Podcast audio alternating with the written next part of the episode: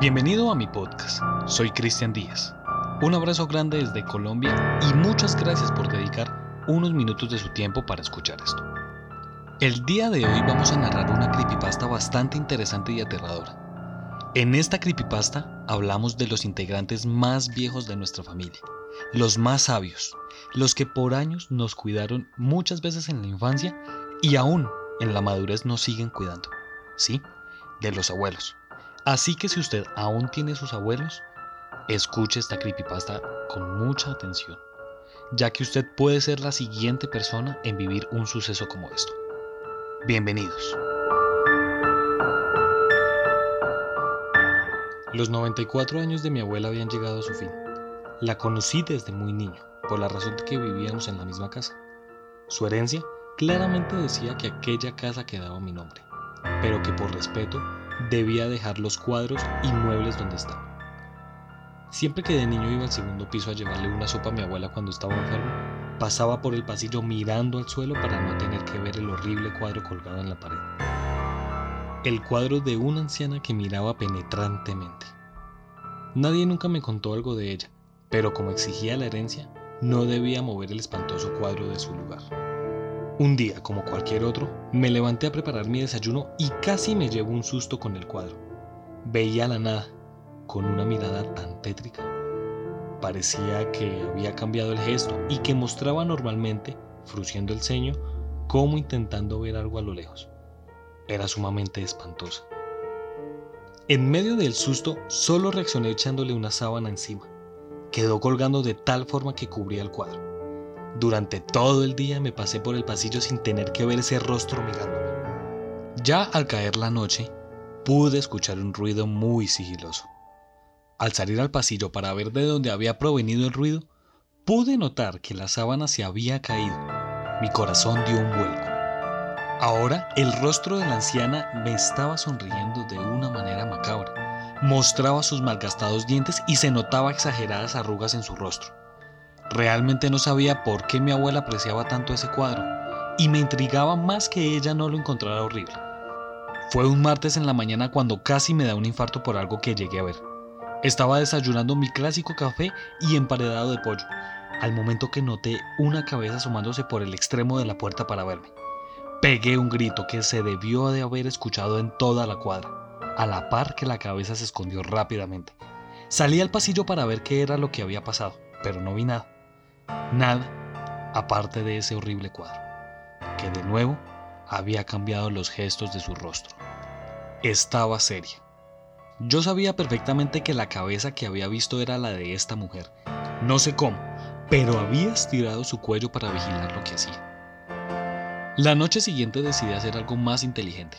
Coloqué una cámara delante del cuadro, con la intención de comprobar si era de este de donde salió la cabeza o si en verdad el cuadro hacía movimientos extraños. La dejé grabando tres días, en los cuales salí fuera de mi ciudad y me dirigí a otra parte de mi país. Al tercer día, subí directamente al segundo piso para ver las condiciones del cuadro y de la cámara. El cuadro cambió una vez más, ahora estaba enojada. Tenía una expresión llena de rabia y furia, sus ojos brillaban de odio. ¿Por qué? Pasé a revisar lo que había capturado mi cámara en los tres días que estuve ausente. El primer día no hubo movimiento alguno hasta que cayó la noche.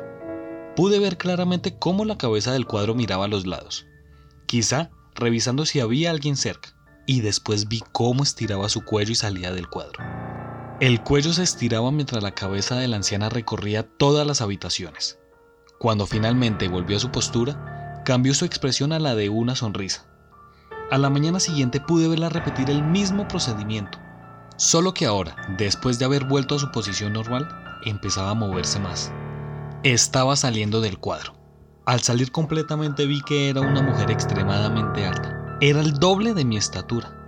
Tenía que caminar agachada para no chocar con el techo. Pero su altura no se debía al tamaño de su cuerpo en sí, sino de que su cuello estaba estirado exageradamente. La anciana se paseó por toda la casa buscando algo, gritando el nombre de mi abuela mientras sollozaba. Al regresar el cuadro su expresión era una llena de odio, la que mantenía actualmente. Fue entonces que me harté. Me decidí por botar ese horrible cuadro. pero justo cuando lo retiré de la pared, la anciana sacó su brazo a través del cuadro para ahorcarme. Sus dedos se clavaban en mi cuello a la par que me quitaba el aire. Me estaba matando, no podía respirar.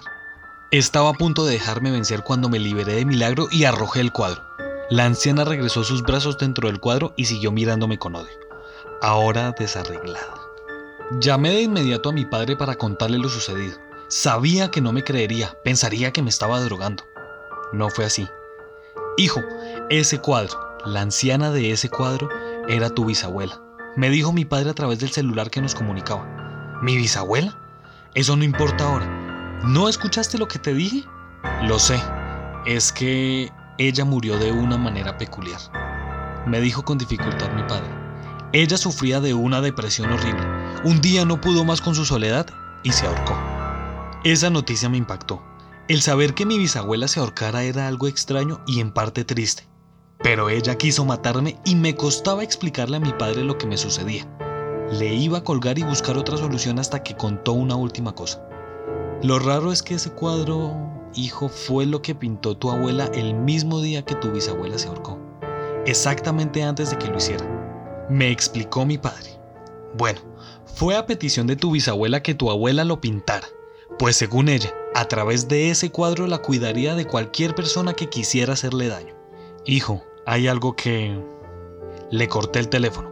Fácilmente podría decir que hubo un problema en la línea. Corrí al pasillo con ligereza. El cuadro estaba vacío. El rostro de mi bisabuela no estaba. Sentí en ese momento una respiración helada a mi espalda. Ahí estaba ella. La anciana, extremadamente alta, ángel protector de mi abuela. Me miró unos segundos con esos ojos llenos de odio, llenos de maldad, llenos de venganza. Ese cuadro veía todo, lo sabía. Estoy seguro de que vio como yo le subía a mi abuela una sopa. Una sopa cargada de veneno. Y como hacía caso omiso a los gritos de ayuda que emitían su agonía. Ella sabía quién era el responsable de la muerte de mi abuela. Y puede que mi abuela lo sospechara. Puede que esa sea la razón de por qué me demandó en la herencia que mantuviera el cuadro en esa casa. La anciana empezó a ahorcarme. Sentí que mi respiración se cortaba hasta que empecé a escuchar pasos en la casa que se acercaban a las escaleras. Mi bisabuela volvió rápidamente al cuadro con esa expresión de odio en su decrépito rostro. Era mi hermana que llegaba a casa. Me había salvado la vida. Le pedí que tomara el cuadro y lo guardara en el sótano. Y mientras se lo llevaba, pude ver a mi bisabuela haciéndome señas de muerte. Nunca más volví a entrar al sótano. E incluso, años después de estos sucesos, podía escuchar por la noche el ruido de la maneja del sótano siendo forzada en vano, como si alguien quisiera salir de ahí. Si quiere tener más información acerca de este caso, síganos en Instagram como arroba Colombia Paranormal Podcast. Muchas gracias por pasar por mi podcast. Soy Cristian Díaz y nos estaremos encontrando en otro caso misterioso de la Colombia Paranormal.